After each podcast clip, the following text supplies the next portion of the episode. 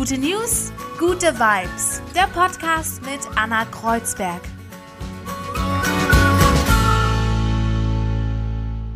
Einen wunderschönen guten Morgen zu den guten News. Gute News, gute Vibes. Jeden Montag hier als Podcast mit mir, mit Anna. Ich habe auch die guten News jeden Freitag im Sat1 Frühstücksfernsehen. Und dann suche ich nochmal richtig rum und gucke und ähm, werde euch hier quasi dann jeden Montag drei gute News präsentieren, die euch gut in die Woche kommen lassen. So, dann fangen wir mal an. Eine Bitte vorab habe ich noch. Wenn ihr diesen Podcast hier unterstützen möchtet, dann macht gerne, während ihr hört, zum Beispiel einen Screenshot und postet es bei Instagram. Ich kann euch dann reposten. Dann schreibt mir gerne bei Instagram Anna Kreuzberg. Gebt mir Feedback, stellt mir Fragen, seid aktiv. Wenn ihr Bock habt, dass dieser Podcast genau so wie er ist weitergeht, dann brauche ich eure Hilfe. Sagt es weiter, macht, äh, wie gesagt, einen Screenshot, einen Shoutout und geht raus an die Welt, damit viele neue Leute hier auch die guten News hören. Jeden Montag gute News, gute Vibes, der Podcast. Und bevor wir zu den guten News kommen, mein Interviewgast heute ist Sophia Meyer. Sie ist Journalistin und ich nenne sie so, ja, Grenzgängerin. Sie geht nämlich dahin, wo eigentlich normalerweise als Journalist oder als Mensch man nicht hin will, in Kriegsgebiete, in Krisengebiete. Sie lebt auch unter anderem im Libanon und äh, hat viel zu erzählen. Ähm, also für mich persönlich war mein größtes Ding auf jeden Fall meine Reise nach Syrien. Das wollte ich viele, viele Jahre machen und das ist natürlich aufgrund der, der Gesamtgemengelage in Syrien, ich meine, das ist ein Land, in dem Krieg herrscht, ja, schwierig, dort überhaupt hinzukommen, das umzusetzen. Und das hat dann letztes Jahr geklappt. Und das war für mich insofern das Krasseste, weil ich ähm, ja einfach noch nie in so einem gefährlichen Land war. Klar war ich vorher schon in konfliktgeladenen Regionen und so weiter, aber eben nie in einem Land äh, wie Syrien. Und da hatte ich auch extrem großen Respekt davor. Und das ist so eine Reise und eine Geschichte, die ja, mich damals sehr bewegt hat und auch bis heute noch nachhaltig bewegt. Ja, Sophia meinte schon zu mir, was habe ich damit gute Vibes zu tun? Aber sie ist ein sehr, sehr, sehr positiver Mensch und ähm, ich finde es toll, dass sie in andere Länder geht und Geschichten mitbringt von der Welt, damit man ja auch ähm, seinen eigenen Bildschirm mal ein bisschen erweitern kann. Aber jetzt kommen wir erstmal zu den guten News. Immer mehr Bauern in Deutschland stellen auf Ökoanbau um. Ja, die meisten der Ökobetriebe gibt es im Süden. Rund 116.000 Hektar an ökologisch bewirtschafteter Fläche sind nach Daten des Bundeslandwirtschaftsministeriums 2019 hinzugekommen. Im Vergleich zum Vorjahr sind das dann rund 7,7 Prozent mehr. Fast 10 Prozent der gesamten landwirtschaftlich genutzten Fläche in Deutschland sind ökologisch bewirtschaftet. 10 Prozent, das klingt jetzt gar nicht so viel. Also ich würde sagen, da ist noch sehr viel Luft nach oben, aber man sieht, peu à peu ist da ja eine Steigerung. Ja, mehr Schmetterlinge in unseren Städten. Das Ziel haben das Bundesamt für Naturschutz und das Bundesumweltministerium. In Leipzig gibt es dazu jetzt ein Modellprojekt. Derzeit werden dort mehr Futterpflanzen und Nektarquellen angepflanzt und auch die öffentlichen und privaten Grünflächen, die sollen ganz anders gemäht werden. Also entsprechend anders, damit sie als Nahrungsquelle für die Schmetterlinge mehr mehr Nutzen haben. 60 Schmetterlingsarten sind schon ausgestorben und fast 500 gefährdet. Das muss man sich mal vorstellen. 500 Schmetterlingsarten. Ja, jetzt wird geschaut, ob das Projekt was bringt und wenn ja, dann kommt es dann auch in andere Städte. Zur letzten guten News, da gehen wir nach Sydney. Sydney ist kurz davor, in einen zweiten Lockdown zu gehen übrigens. Ich habe von mit einer Freundin gesprochen, die dort lebt. Und die sind alle ziemlich genervt von Corona Times, was ich mir total vorstellen kann, weil es ist ähm, ja furchtbar dort drüben. In Melbourne zum Beispiel sind sie im zweiten Lockdown. Aber um jetzt mal über das Positive zu sprechen, Sydney hat es geschafft. Die Innenstadt der australischen Metropole bezieht ihren Strom zu 100% aus Wind- und Solarenergie. Ja, es war ein ehrgeiziges Ziel. Sie haben es aber geschafft. Es ist gelungen. Straßenbeleuchtung, Schwimmbäder, Sportplätze, Gebäude, das historische Rathaus, alles wird jetzt mit erneuerbaren Energien betrieben aus lokalen Solar- und Windparks. Und wenn Sie eins haben, dann ist es Sonne. Also das müssen Sie auf jeden Fall noch viel, viel mehr nutzen. Ich glaube, da ist eine unglaubliche äh, Menge an Ressourcen, die noch gar nicht wirklich genutzt ist. Kann ich mir vorstellen. Bei der vielen Sonne, die die da drüben haben. So, und jetzt kommen wir zu meinem Interviewgast Sophia Meyer. Sophia Meyer, jetzt äh, bist du endlich mit mir im Interview. Ich versuche seit wirklich Wochen, dich äh, zu erreichen, zu bekommen und ich habe es geschafft. Wir haben einen Tag zusammen geschafft, an dem wir beide können. Guten Morgen. Guten Morgen, liebe Anna, ich freue mich. Oh, schön. Du bist ähm, Journalistin und du machst Sachen, die andere Leute nicht machen. Du gehst ähm, an Grenzen, äh, sogar, also literally gehst du an Grenzen und auch an deine Grenzen. Du bist eine Grenzgängerin, du machst ähm, Filme, die sich andere nicht trauen, du gehst an Orte, wo sich andere Leute nicht hintrauen. Wie, ähm, wie würdest du deinen Job bezeichnen? Ähm, also ich würde es eigentlich gar nicht so, so groß sehen. Ich bin in meinem Selbstverständnis einfach Journalistin und ähm, es gibt Themen, die mir wichtig sind, es gibt Themen, die mich bewegen und da bin ich dann auch bereit, viel für zu geben und ja, vielleicht auch an persönliche Grenzen zu gehen oder an, an tatsächliche echte Landesgrenzen zu gehen. Ähm, aber in meinem Selbstverständnis bin ich vor allem einfach nur Journalistin, die versucht, Geschichten zu erzählen, die sie wichtig findet. Genau. Welche Geschichte, da gibt es ja viele, aber mh, mm, was war so die eine, die vielleicht so die größte Aufmerksamkeit bekommen hat, die für dich vielleicht am emotionalsten war? Ähm, was ist so das, wo du sagst, das war so bis jetzt dein, dein größtes Ding? Ähm, also für mich persönlich war mein größtes Ding auf jeden Fall meine Reise nach Syrien. Das wollte ich viele, viele Jahre machen und das ist natürlich aufgrund der, der Gesamtgemengelage in Syrien, ich meine, das ist ein Land, in dem Krieg herrscht, ja, schwierig, dort überhaupt hinzukommen, das umzusetzen. Und das hat dann letztes Jahr geklappt. Und das war für mich insofern das Krasseste, weil ich ähm, ja einfach noch nie in so einem gefährlichen Land war. Klar war ich vorher schon in konfliktgeladenen Regionen und so weiter, aber eben nie in einem Land äh, wie Syrien. Und da hatte ich auch extrem großen Respekt davor. Und das ist so eine Reise und eine Geschichte, die ja, mich damals sehr bewegt hat und auch bis heute noch nachhaltig bewegt. Nimm uns mal mit, wie muss man sich das vorstellen? Wie lange warst du da? Warst du alleine? Wie, wie hast du das überhaupt organisiert? Wie bist du da hingekommen? Wie war es vor Ort? Ähm, nimm uns mal so von Anfang an mal mit dahin. Ähm, also am Ende ist es natürlich als Journalist extrem schwierig, nach Syrien erstmal einzureisen. Ähm, ich habe dann die Möglichkeit bekommen, ähm, durch eine Hilfsorganisation, mit der ich dort auch eine Geschichte gemacht habe. Das ist eine franziskanische Hilfsorganisation, die schon seit langer, langer, langer Zeit den Menschen in Syrien helfen. Und durch deren Kontakte konnte ich dann am Ende mitreisen mit einem deutschen Franziskanermönch und Genau, das ging alles sehr schnell und sehr spontan. Deswegen war vorher gar nicht so viel Zeit, ähm, mir, mir Gedanken zu machen, was alles passieren könnte.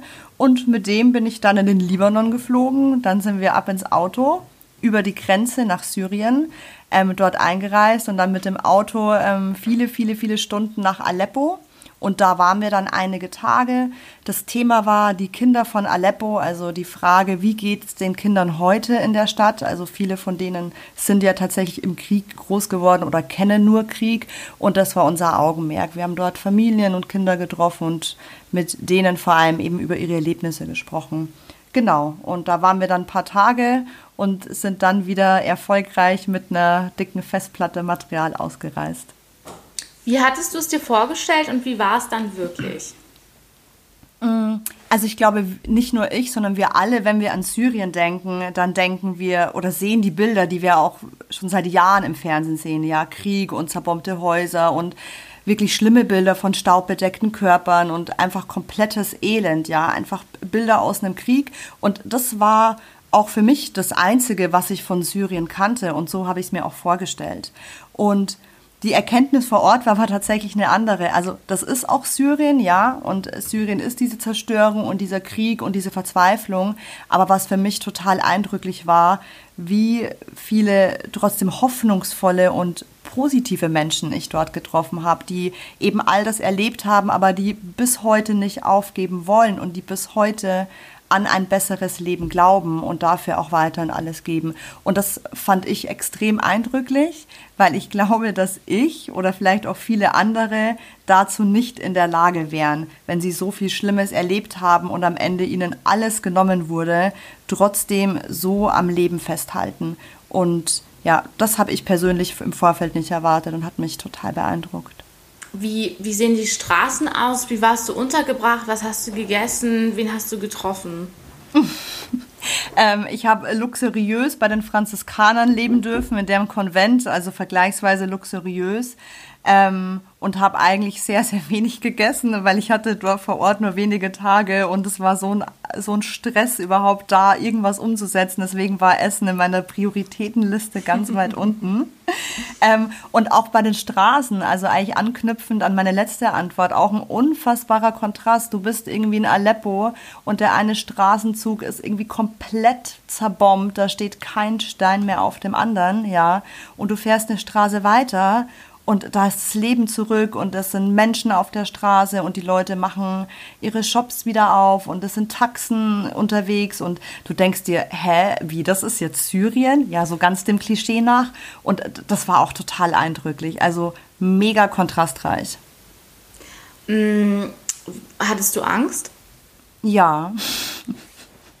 ähm, also ich versuche immer in diese Geschichten zu gehen und mir zu denken, Sophia, Respekt ja, Angst nein, weil Angst lähmt am Ende und, und Angst schränkt einen total ein.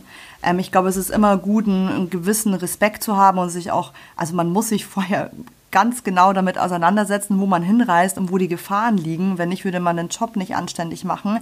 Aber ich hatte in Syrien ähm, schon auch ein, zweimal den Moment, wo ich, ja, wo ich tatsächlich Angst hatte.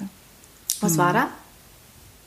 Ähm, es ging eher die Gesamtgemengelage, weil ähm, die Einreise, also ich hatte ein Visum und so weiter, aber es war auch nicht komplett geklärt, dass ich jetzt hier journalistisch arbeite. Das war alles ziemlich kompliziert. Wir müssen uns überlegen. Also Syrien ist am Ende eine Diktatur, ja. Ich war in, in Assad-Gebiet. Da funktionieren auch viele Regeln nicht so, wie man sich das vorstellt. Und du denkst ja, ach, ich habe dieses Papier, das reicht vielleicht, aber am Ende reicht es vielleicht nicht. Und ähm, da gab es schon zwei, zwei, drei Momente, wo irgendwie klar war, die Situation ist jetzt hier brenzlig und eigentlich dürften wir hier gerade nicht sein und wir dürften hier eigentlich auch nicht drehen. Und da kam dann auch mal die Angst auf, ja. Mm, wie, wie, was, hat, was hat deine Familie gesagt? Und auf, als du auf dem Weg warst, hast du jetzt auch keine Angst gehabt? Keine Ahnung, ihr wart lange mit dem Auto unterwegs, dass ihr vielleicht äh, zufällig die ISIS trefft. Keine Ahnung. Es gibt so viele Sachen, die da passieren können. Ähm, nee, eigentlich gar nicht. Also, also, da hatte ich gar keine Angst, weil ich irgendwie wusste, das ist so weit wie möglich gut organisiert und klar hast du immer ein, ein Restrisiko. Ja, das ist, glaube ich, bei dem Job oft so, aber das war okay für mich. Meine Familie wiederum, also meine, meine Mama verdrängt das einfach immer alles, die will auch gar keine Details. Die sagt, ich will das alles nicht wissen, ich will einfach nur, äh, dass du gut zurückkommst. Ich glaube, wenn ich ihr das auch alles erzählen würde, würde sie keine Nacht ruhig schlafen. Ähm, und mein Papa, der ist total informiert und guckt sich alles an, weiß ganz genau, wo ich bin, weiß ganz genau, wie die politische Lage ist.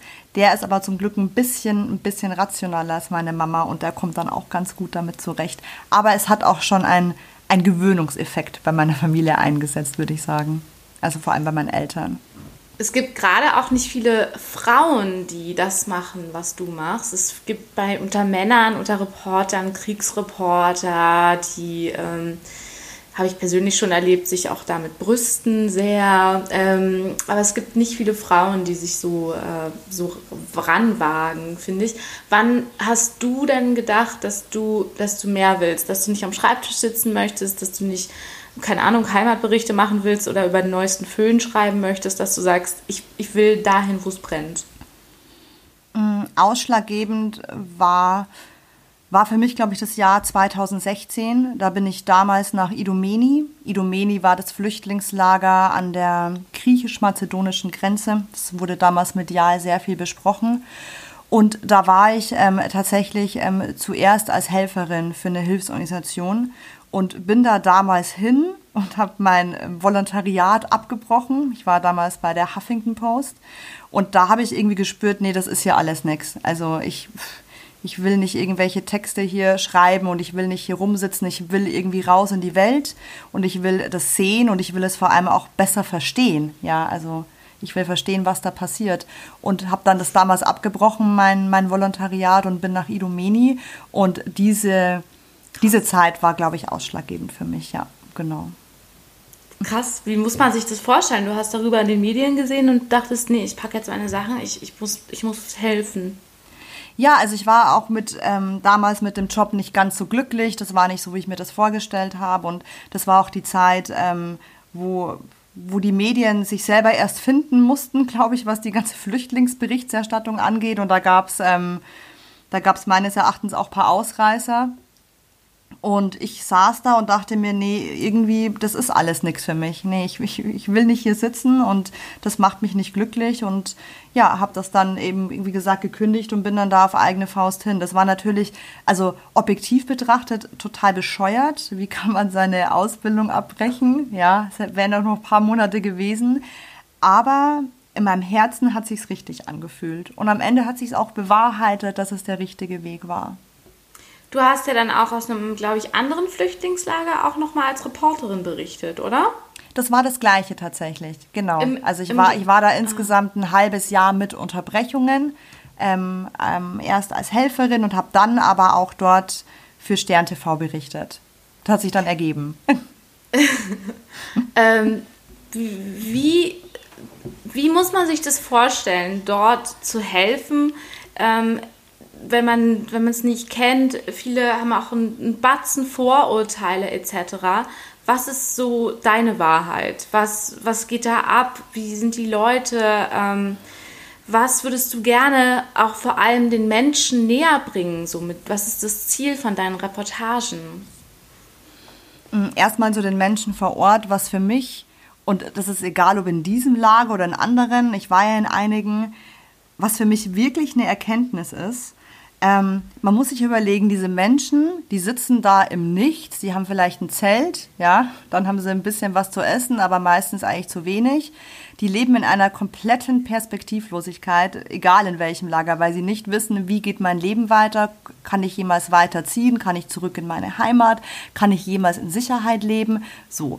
Also die haben einfach nichts und stehen vor dem Nichts. Und trotzdem sind diese Menschen ähm, extrem offen, ähm, extrem zugewandt und wollen auch immer das wenige, was sie haben, mit dir teilen. So. Also du gehst in so ein Lager und dann sitzen die da und dann haben die irgendwie sich irgendwie zusammengeklaubt ein Abendessen, aber die wollen, dass du bei ihnen bist. Die wollen dir das Essen mit dir teilen, den Tee und so weiter und so fort. Und ich habe mich in diesen Momenten oft gefragt, Sophia, wie wärst du denn in dem Moment? Ja, wir kommen ja auch aus einer völlig anderen Kultur. Wir sind ja eher so die Individualisten und jeder für sich, ja.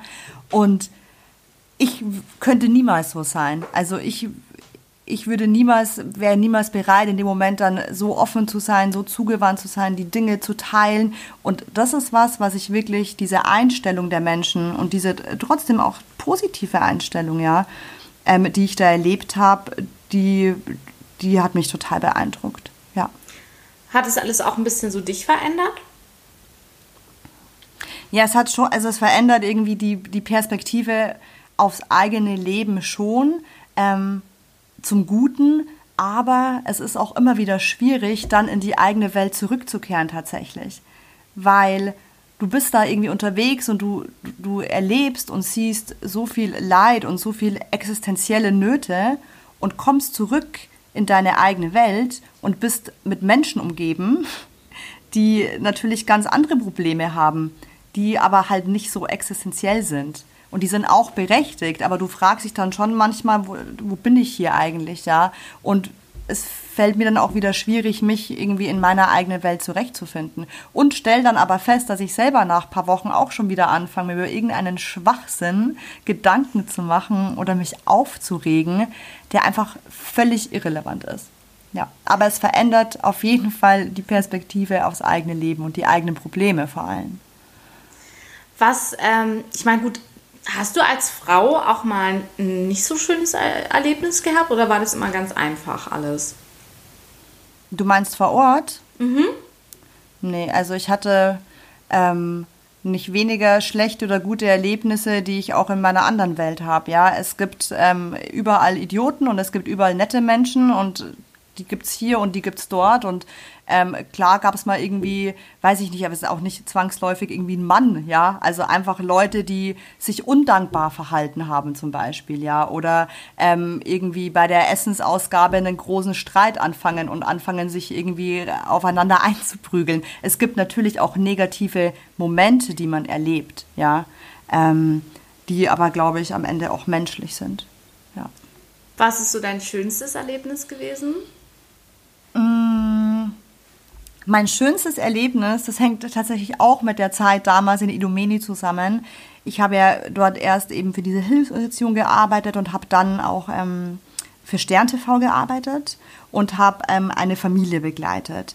Und das war, war eine schöne Geschichte, die wir damals aus Idomeni erzählt haben und die Verwandtschaft dieser Familie, die auch in diesem Beitrag ähm, vorkam. Da war eine Frau, ich versuche es kurz zu fassen, schwanger im neunten Monat.